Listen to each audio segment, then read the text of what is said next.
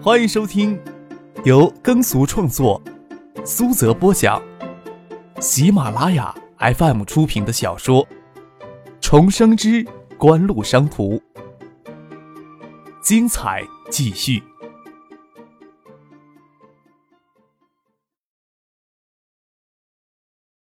第六百七十二集。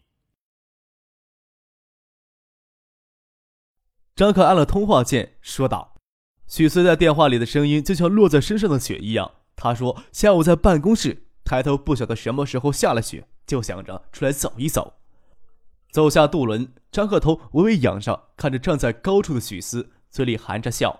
许思穿着黑色的呢子风衣，红色的围巾，容颜娇丽的她就像雪天的精灵。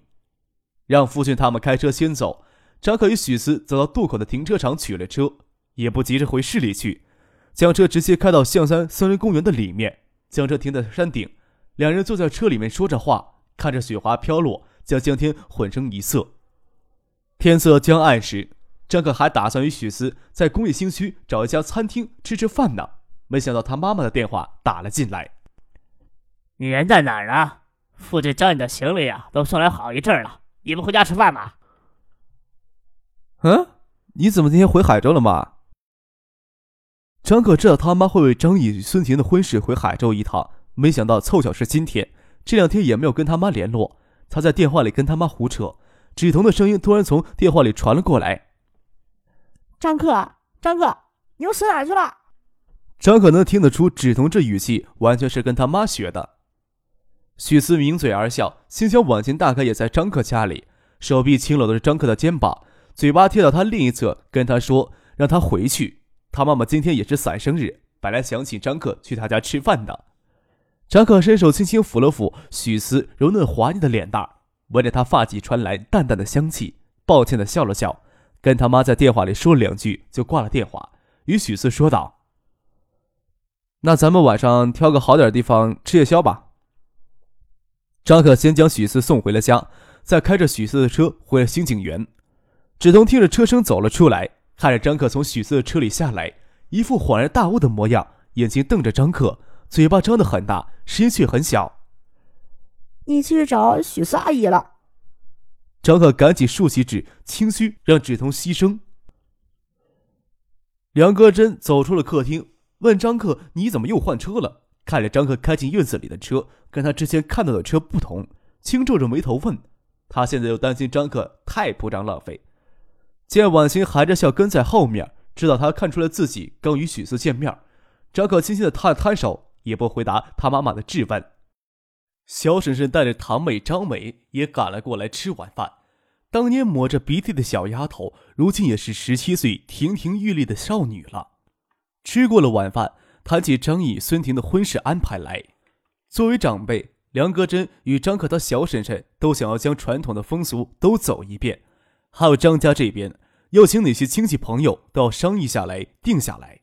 张可听着也无趣，也得耐着性子在边上听着。倒是张梅牵着芷彤去婉晴那边玩。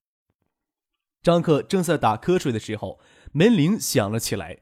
他走了过去，看了看门禁系统的视频显示，却看不到有人站在门庭外。经过上次的挟持事件，张克对这种事情也比较警惕。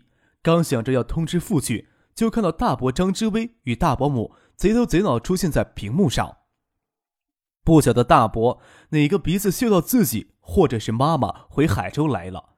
张克盯着门禁屏幕看了有几秒钟，他让父亲回家去跟妻子女儿团聚。不过随行的其他安保人员以及临时请来照料生活的工人都住在隔壁别墅里。过了几秒钟，就有人从隔壁楼里走出来，出现在屏幕上盘问大伯。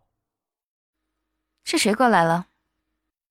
梁克真见张克站在门禁屏幕前看了好一会儿，也不开门，奇怪的问了一声：“大伯过来了。”张克这才掀下遥控院子大门的按钮，便坐回到沙发上。过了一会儿，张志威佝偻着背站在门外，犹犹豫豫的往里看，也不敢踏脚进来。张克屁眼看着他的脚，也不说话，给张克呀这么看着。张之威心里更是发虚了，大半生在官场学的察言观色本事，这会儿呀都派不上用场了。魏如着也不知道如何开口的好。再说后面有个穿西服的人警惕的盯着他，好像一有不对劲儿就会冲上来拽住他的脖子，将他拖出去一样，让他心里很是别扭。要怪只怪老二家这小子太妖孽了，翻手为云，覆手为雨。四五年前整出偌大的锦湖递过来，即使这些年谁都不把锦湖的事情跟他说，张志威啊又不是瞎子，从旁人的只言片语。细微的举行里面，就能看到今日的张家在海州运用很难言喻的权势与地位。梁格真呀，到底是要顾着张家的，没有给张之威太难看的面子，不过也没有站起来要主动招呼的意思。张之飞的妻子问道：“大哥怎么过来了？”张志威这才往客厅里挪了一步，说起话来有些语无伦次：“姑本来是要过来的。”这下雪天啊，给冷风吹着可不好。听别人说，还以为老二呀也一道回来呢。原来葛真跟小克回来了。张毅的婚事啊，你们是张毅的婶婶，婚姻大事，哎，还是要听听你们的意见的。这种事儿我们掺什么手呀？有什么要商量的，你还是去找孙天的家人去商量吧。张克冷不丁的刺了一句，站起来，理也不理他大伯。妈，我有事要出去一下，夜里别给我留门了。抓起沙发上的外套就往外走，刚要出门，婉清走到门口，差点给撞上。婉清伸头往里看了看，跟着张克台阶往下走了两步，压着声音娇嗔道：“这是发的哪门子脾气？是不是想借机金蝉脱壳？”这点小心思给婉晴轻易戳破。哲克回头看了看大伯还胆战心惊的模样，舔着脸跟婉晴笑了笑，说道。说好要请许四，还有你吃夜宵的。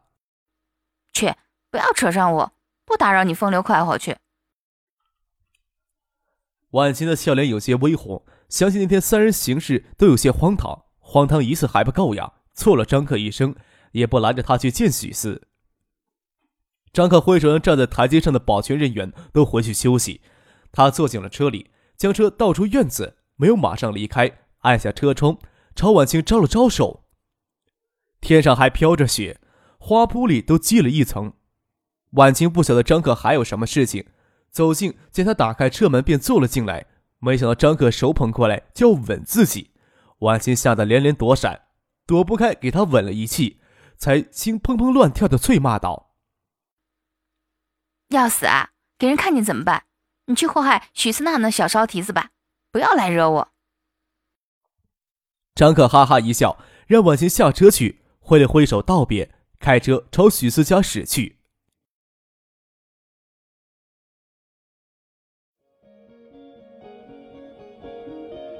您正在收听的是由喜马拉雅 FM 出品的《重生之官路商途》。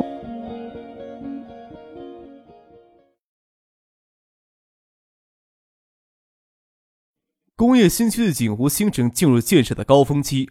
许思很多时间都留在海州，只是张可回海州的机会确实少了，而张可回海州动静都会很大。要只是为投情让许思去建业，又太委屈他了。雪呀一直在下，路面还没有积起来，车前灯扫过，能照出路崖边的草木树叶都结了薄薄的一层，跟白霜一样。大片的雪花就像黑色的蝴蝶在夜空中飘舞。张克接到许思买了一些吃食，就直接到丹景巷的宅子。小勇在二楼的卧室里，透过落地大窗。你找什么借口溜出来的？许思特意没有打开空调，两人拥着被子而坐，有种围炉观雪的感觉。他都没有想到张克能这么早脱身而出。张克告诉他张毅要与孙婷结婚的事情，将他柔软温热、散着迷人幽香的身体搂在怀里，在他耳边轻语道：“在这点上呀，我要差张毅好远呢。”我不是个贪心的女人吧？许思抬起头来，好让鲜花如嫩的脸颊更贴近张克带胡子茬的下颚，眸子望着张克，伸手拍了拍张克的脸颊。你胡子刺人了，可惜没有剃须刀，不然就帮你刮胡子。今天我妈给我爸刮胡子来着，就想着在你下巴练一练。张克将下颚在许四脸颊蹭两下，说道。这次陪我去北京吧。北京啊，也在下雪，不下雪的北京灰蒙蒙的不好看，下了雪应该好看一些吧。许思有些怵于张克在其他场合公开露面，觉得太冒险，可能会搅乱此时平静的生活。经历了太多的事情，许思思来想去，也只有这样的生活适合自己的性子，有自己在做也高兴做的事业，有爱的人，也能与家人时常生活在一块儿，看着他们的生活也很安定知足，根本没有什么心思起什么波澜。他见张克的眼神比较坚持，只得说道。算了，可不想在北京送你去跟那唐静那丫头相会去。啊！张克立马泄气的不再坚持什么，又跟许思说起青山湖观鸟的事情，再要在东山湖建生态保护区，在保护区北面也可以适度规划出一块区域建湿地公园。为了便于人们观鸟，在湿地公园边缘建些有特色、与自然环境相融的建筑也是必要的。张克要许思一起过去看看，要怎么规划才好。那等明年春天吧，你带我过去观鸟，不知道鸟巢是不是真像你说的这么壮观。差不多十点钟了，张克接到他妈打来的电话，说是他奶奶刚打电话过去，说是要张毅与孙婷的婚房不布置在张家门里，而布置在女方家，这就算入赘过去了，这怎么能行呢？张克呀，都不晓得要怎么评论老人家的脑筋了。可能也就上一代人计较这个，也不能跟老人家他们拗这个理。要是不顺着老太太的意思，老太太能在冰雪天里从东社赶过来呢？这背后多半也是大伯在使力呀。张克在电话里跟他妈说：“就算在老家结婚呀，也只是住一两夜，争这个名分呀也没意思。奶奶跟着掺和什么劲儿呀？”轻叹了一声。哎，要不你先问一下孙婷的意思，总得让大伯亲自到孙家去登门谢罪啊，看他当年做了什么好事儿。孙婷的脾气还是软的，没有坚持什么，倒是梁戈真替他做主，要张之威夫妇去孙家帮张毅提亲送日子。张可倒不再过问这些琐碎的家事，除了张毅与孙婷结婚之外，表兄梁文江与女友王彩玲过两天要在北京订婚。这边家长除了小舅梁国胜与小舅妈之外，也没有要大请宴席的意思，张克只是顺便到北京绕一圈，蹭一顿订婚宴。张克去北京主要是关心昆腾在线到美国纳斯达克上市的时。互联网热潮逐渐汹涌起来。虽说昆腾在线的崛起有着太多偶然的因素，但是昆腾在线对全球互联网业影响不大。这里的历史依旧遵循着既定的轨迹在前进。产业的发展有着自身的规律。零零年春季前后的互联网相关科技泡沫破灭，也不是什么难以想象的事情。泡沫破灭不破灭，张克实在不关心。不过破灭之前的狂热倒是让人记忆犹深。纳斯达克上市之后，机构投资者以及股东发起人、风险投资基金所持的股票至少有六个月的禁售期限。想要抓住这个投机机会。昆腾在线上市时间不应该安排在科王概念股最狂热的那段时间，而是要在最狂热的那个时间点再推前六个月，也就是明年秋季之前安排上市，才能赶得上这次投机盛宴呀。当然，昆腾要在美国纳斯达克上市，要遵循美国的游戏规则，也要在美国资本证券市场有话语权的金融机构分享昆腾上市的利益。除了锦湖以橡树园创投基金的名义提供最初不到三千万的发展资金外，昆腾在线还有过两次重要的风险融资。然而，锦湖通过橡树园创投基金一家就持有了昆腾在线股权比例高达百分之五十二，加上管理层百分之十二的持股，控股率达百分之六十四。以这次的股权结构，想要在美国纳斯达克上市几乎是不可能成功的，就是要进行第三次的融资。引进更多的风险投资基金，也要将锦湖的持股比例进一步的稀释，这也是没有办法的事情。任何的好事都没办法贪太多的。飞机降落时，雪已经停了。北京气候干燥，道旁的田野上雪粒给风吹的，时而遮住前方的视野。车子在北京的郊外道路上开得缓慢而平稳。九六年的夏天，穿着牛仔裤、T 恤衫的马向东，与即将毕业的清华学生没有太大差别，野心很大，想法很多，为就业或出国两者之间就必须做出选择而苦恼。没有女朋友，事业未成之时也没有心思找女朋友。两年前的夏季，马向东即使有再大的野心，也不会认为自己的理想会在两年多的时间内实现的。离人生规划的第一个节点还要提前几年，就担任一家声名显赫的公司 CEO，不管怎么说，都要算人生得意了。好吧，我承认这些是我为三十岁制定的计划，提前实现又有什么不好的呢？在豪华轿车的车厢里，马向东眉飞色舞的说道，声调有些控制不住的上扬。我呀，还是觉得有些奇怪。你知道的，其实锦湖可以坚持昆腾在线股权不被稀释的。你也知道的，当初成立橡树园创投基金，宗旨是促进、扶持新科技产业的孵化与成长的。张克解释道：“即使说投资，都觉得过分了，更不能。”张克这么说着，自己都觉得有些好笑，嘴角挂着浅浅的笑。在马向东、赵信林看来，多少有些高深莫测的感觉。高科技与网络经济的光环笼罩整个北美与欧洲地区，整个市场呢对新科技的前景都有着美好的预期。不过此时看来，新科技啊需要维持长期的繁荣。还，马向东客观的评价着，旁边的赵新林也不赞同向互联网产业持续投入太多资本。赵新林与他领导的团队替锦湖掌管着总额达五亿元的橡树园，重点扶持中小型的高科技企业成长。这两年，互联网绝对是新概念中的最重要的分支，国内的风头还很弱小。橡树园创业绝对要算一家有实力的。在国外风头不断涌向国内互联网产业，橡树园创投更倾向于扶持与基础性技术的科技企业。不过，像橡树园创投对昆腾在线的控股，可以说是抓住国内互联网产业最大一块蛋糕了。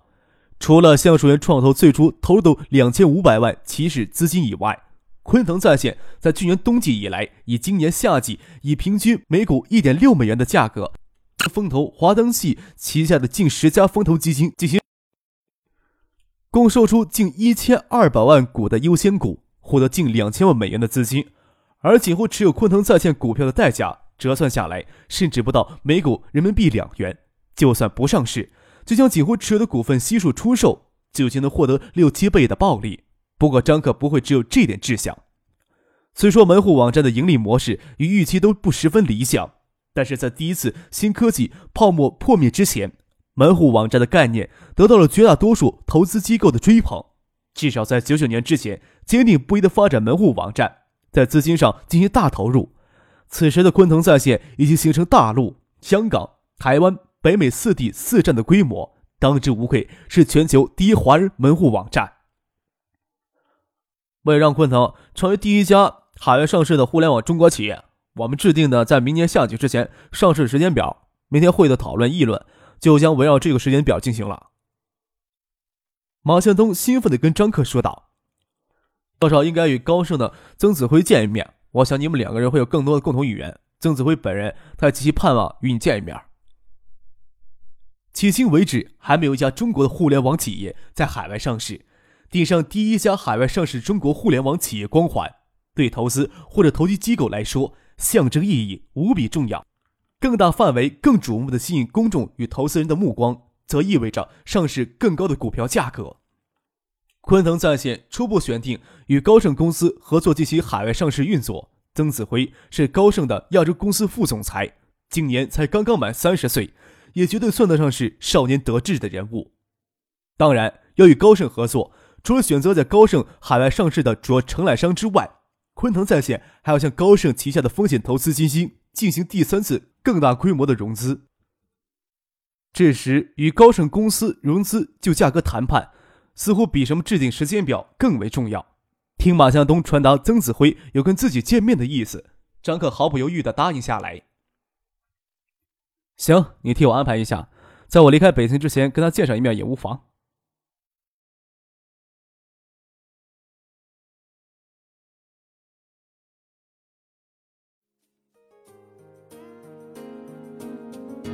听众朋友。本集播讲完毕，感谢您的收听。